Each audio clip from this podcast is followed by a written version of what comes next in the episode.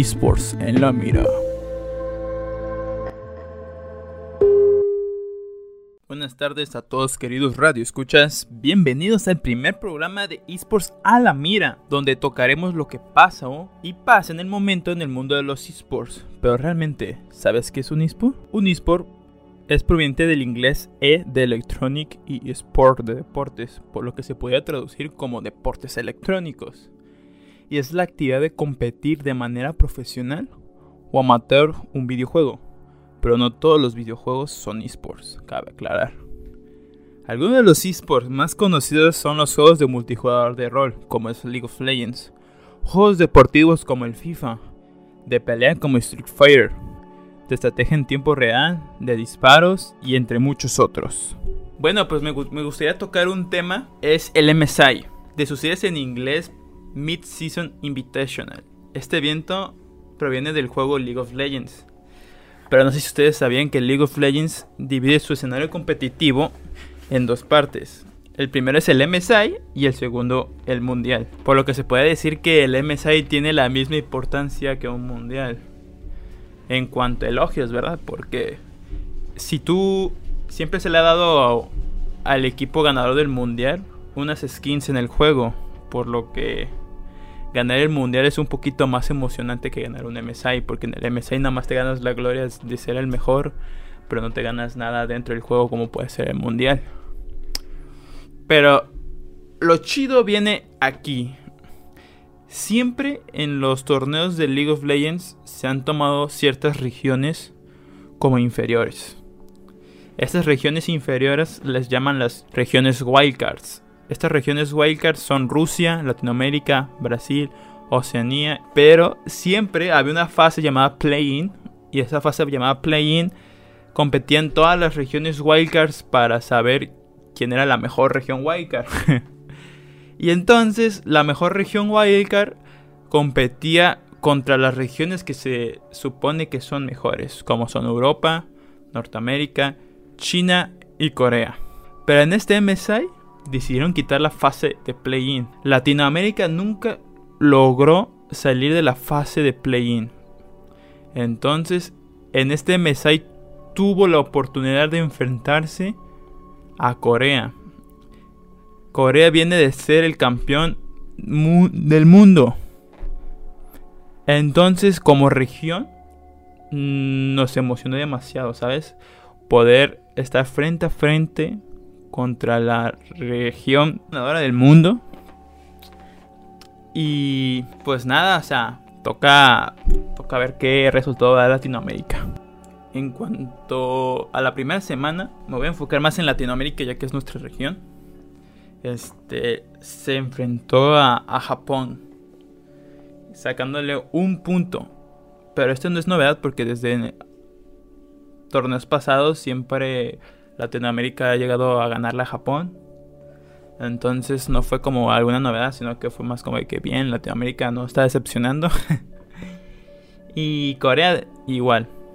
Corea no decepcionando, ganando en Latinoamérica y regiones asiáticas demostrando que son asiáticos. Por ejemplo, China también ganando como siempre. Y, así, ¿no? Llega el segundo día. Y el segundo día nos toca enfrentarnos contra Corea. El, verdadero reto. El, el, reto que toda Latinoamérica quería ver. Y sorpresa. Nos ganaron. O sea, se notaba en el, en el juego que Latinoamérica tenía un cierto respeto hacia Corea. Pero era demasiado respeto, ¿sabes? Un respeto que ni siquiera intentaban hacer algo en el juego y dejaron que Corea, aunque fuera perdiendo, hiciera lo que quiera. O sea, hizo lo que quiso Corea y pues remontó el juego. Y fue algo, algo decepcionante, quedando 1-1 esa semana. Y al parecer de ahí ya no pudimos salir porque nos tocó ahora contra Norteamérica, una de las regiones que se supone que es el nivel de Europa, China y Corea. Y lo mismo, el respeto de que y que no queríamos arriesgarnos a hacer algo nuevo y perdimos. Y así sucesivamente con todas las semanas. incluso llegamos a perder contra Japón terminando la primera fase del MSI 1-5, quedando en la última parte de la tabla, pasando a la siguiente fase Corea y Norteamérica, las regiones que no son wildcard. Después de ver estos resultados de Latinoamérica, hubo mucho disturbio en Twitter de que qué pasó en la TAM. Era nuestra oportunidad de demostrar que somos buenos en el en eventos internacionales. Nos eliminaron los play-in. Ya no hay excusa de que no nos podemos enfrentar a los mejores. Y hubo una persona llamada el profesor Andrés X que reunió incluso managers y dueños de equipos de esports para hablar sobre el tema, ¿no? Y dicen que, bueno, comentaban que como región eh, nos falta como mentalidad, ¿sabes? Porque casi hubo unos juegos, los primeros juegos contra Corea y Norteamérica, que supimos hacer las cosas bien al inicio pero nunca nos arriesgamos a aprovechar esa ventaja porque les tenemos un respeto enorme a las regiones grandes, ya que nosotros siempre hemos jugado en play-in, nunca hemos pasado de ahí. Entonces dices, wow, una región de estas, una región ganadora. Este, y como que nos falta trabajar mucho en la parte psicológica. De que, güey, ya estamos en una parte chingona, que rifarnos, podemos demostrar que somos una buena región porque hay talento. En Latinoamérica hay talento, pero tristemente no es apoyado por lo mismo. También la parte psicológica de dueños de casas de esports no es lo suficientemente grande o no quiere invertir para hacer crecer el, el, el talento. Porque hay jugadores con mucho talento en la sección B, por decirlo, la semiprofesional de la escena que no sale de ahí o por, porque no, no los apoyan, ¿saben? Porque para la región, para los, las casas o dueños de esports es más fácil traer un coreano de la sección B también y ese coreano entrenarlo. Pero después en escenas profesionales, internacionales, la gente ve ese coreano y un equipo de Europa puede decirle, hey, güey, vente, vente a mi equipo y te ve más lana que en Latinoamérica. Y obviamente porque la situación económica está mejor en Europa que en Latinoamérica, ¿no? Entonces ese, talento que desarrolló Latinoamérica se escapa, ¿saben? Y ese es, el, ese es el gran problema de Latinoamérica, que Latinoamérica siempre está fichando este talento de otros lados y no está desarrollando el mismo talento que hay en Latinoamérica. Y, hay talento grande porque hay equipo, el equipo Infinity Esports que fue el que ganó para competir en el MSI 2021. Es el equipo con puro gente latinoamericana, gente de Uruguay, Perú, Argentina y Chile tenían en su equipo. Mientras que hay otros equipos como All Knights que tenía gente coreana y aún así no pudieron ganarle a esta gente. O sea, se entiende que manos, mecánicas y talento hay. Solo falta apoyarlo. Porque también hay gente en el juego que se dedica a subir ligas. O sea, subir gente de nivel. Que, del nivel que no es. Entonces, ellos, esa gente que se dedica a eso, se llaman elobusters. Los elobusters dicen que ellos no se dedican a la parte competitiva porque no les pagan bien. O sea, el salario de la sección B los semiprofesionales no es bien pagada como para decir, bueno, mamá, me voy a dedicar a esto. Solo la sección profesional es la que está bien pagada. Por lo que los Elobosters ganan más por la gente les pague por subirlos de división, de nivel. Y además están estudiando, ¿saben? O sea, les ganan como si fueran profesionales y estudian y no, y no dedican el mismo tiempo de ser profesionales. Mientras que los de la sección semiprofesional o de la sección B, pues dedican muchas horas en estar entrenando en equipo y ganan relativamente menos que los profesionales o los busters. Pero pues esa es la cuestión. Que la gente vea que debe apoyar talento. O sea, es parte... Es un problema más como de... De... De región. Porque, o sea, también como las casas van a apoyar, ¿sabes? Tiene que haber patrocinios, marcas que vean que le estamos echando huevos, a la gente que le gusta esto, que de cierta forma ayuden compartiendo, haciendo llegar a nueva gente, que la retransmisión se vea que está siendo apoyada para que lleguen los nuevos patrocinios y esos patrocinios pues van a dar dinero, ¿no? El premio de la LLA, o sea, del torneo más grande de Latinoamérica, va, va a dar un mejor botín, un mejor premio, y la gente va a estar más motivada, entonces ahora van a pagar a fichar, desarrollar un nuevo talento. Y es ahí cuando vamos a crecer como región. Y, y quizás ahí es cuando podemos dar el paso de ganarle a una región como Corea, ganarle a una región como, como Norteamérica, China, etc. Pero ¿y tú? ¿Piensas que eso es suficiente? para como región crecer? ¿O faltaría algo más? ¿Hay algo más que nos detiene? Sería interesante escuchar a nuestros radioescuchas. En la segunda etapa del MSI nos podemos fijar que siempre pasaron los, los equipos que no son wildcard. China, Corea, Norteamérica y Europa.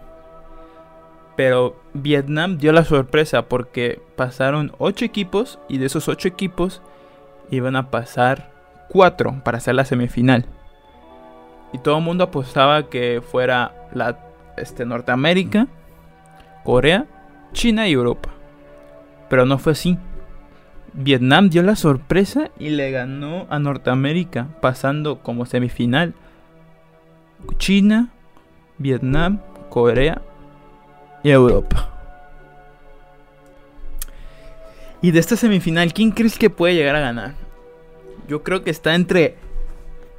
Estaba entre China y Corea. Y así fue, o sea, porque la primera semifinal que se dio fue China contra Vietnam. Y fue un completo, una completa victoria para China. O sea, China se vio que estaba fuerte ganó tres, era el mejor de cinco, o sea, las semifinales son el mejor de cinco. Entonces, la primer equipo que gane tres partidas, pues gana, gana la semifinal. Y Vietnam logró sacar un punto, pero China le sacó otros dos y, y quedaron 3-1. O sea, se ganando China, que era lo que, el resultado que se esperaba. Después, la siguiente semifinal fue Corea contra Europa. Y la verdad se decía, no, pues va a ganar Corea. Es la región del mundo. O sea. Pero empezó. Empezó reñido. Estuvo muy interesante esta semifinal. Porque empezaron uno a uno. Y después Matt Lions.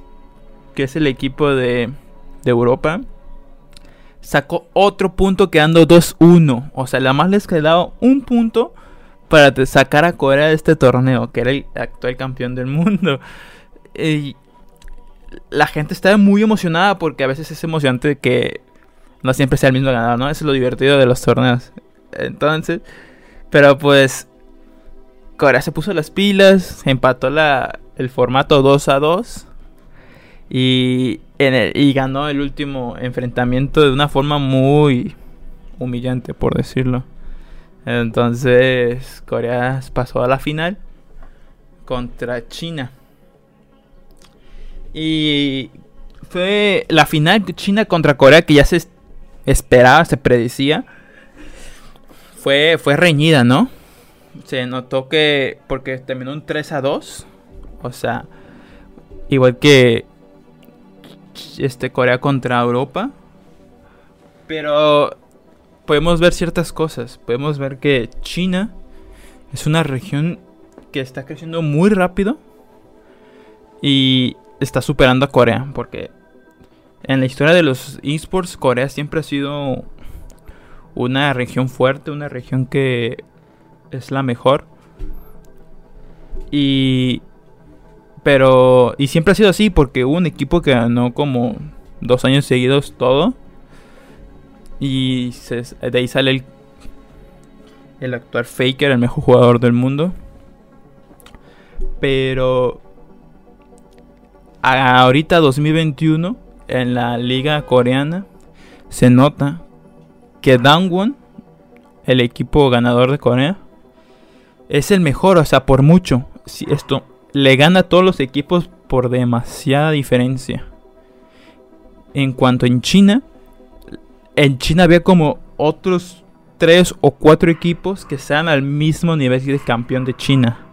O sea, y ahí te hablo como región que China tiene mucho más potencial que Corea. Entonces, prepárense porque los chinos vienen fuertes. Los chinos vienen a demostrar que son chinos y que pueden contra el mundo. Bueno, y este fue el MSI junto con eSports Alamira. Dime qué te pareció. ¿Te gustó el resultado final? ¿Te gustó que China fuera el ganador? ¿Ya lo veías venir?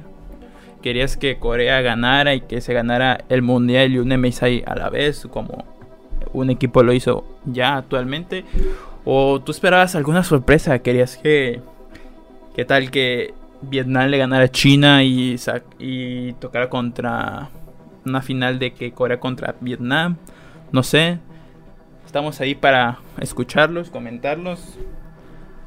Y nos vemos en un siguiente podcast. Hasta la próxima.